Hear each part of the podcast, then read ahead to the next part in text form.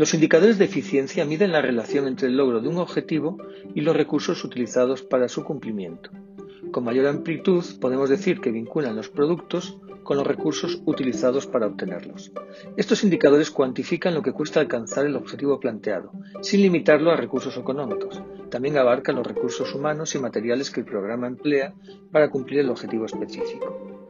Así, una actuación eficiente se definiría como aquella que con unos recursos determinados obtiene el máximo resultado posible o la que obtiene el mismo resultado con los mínimos recursos necesarios.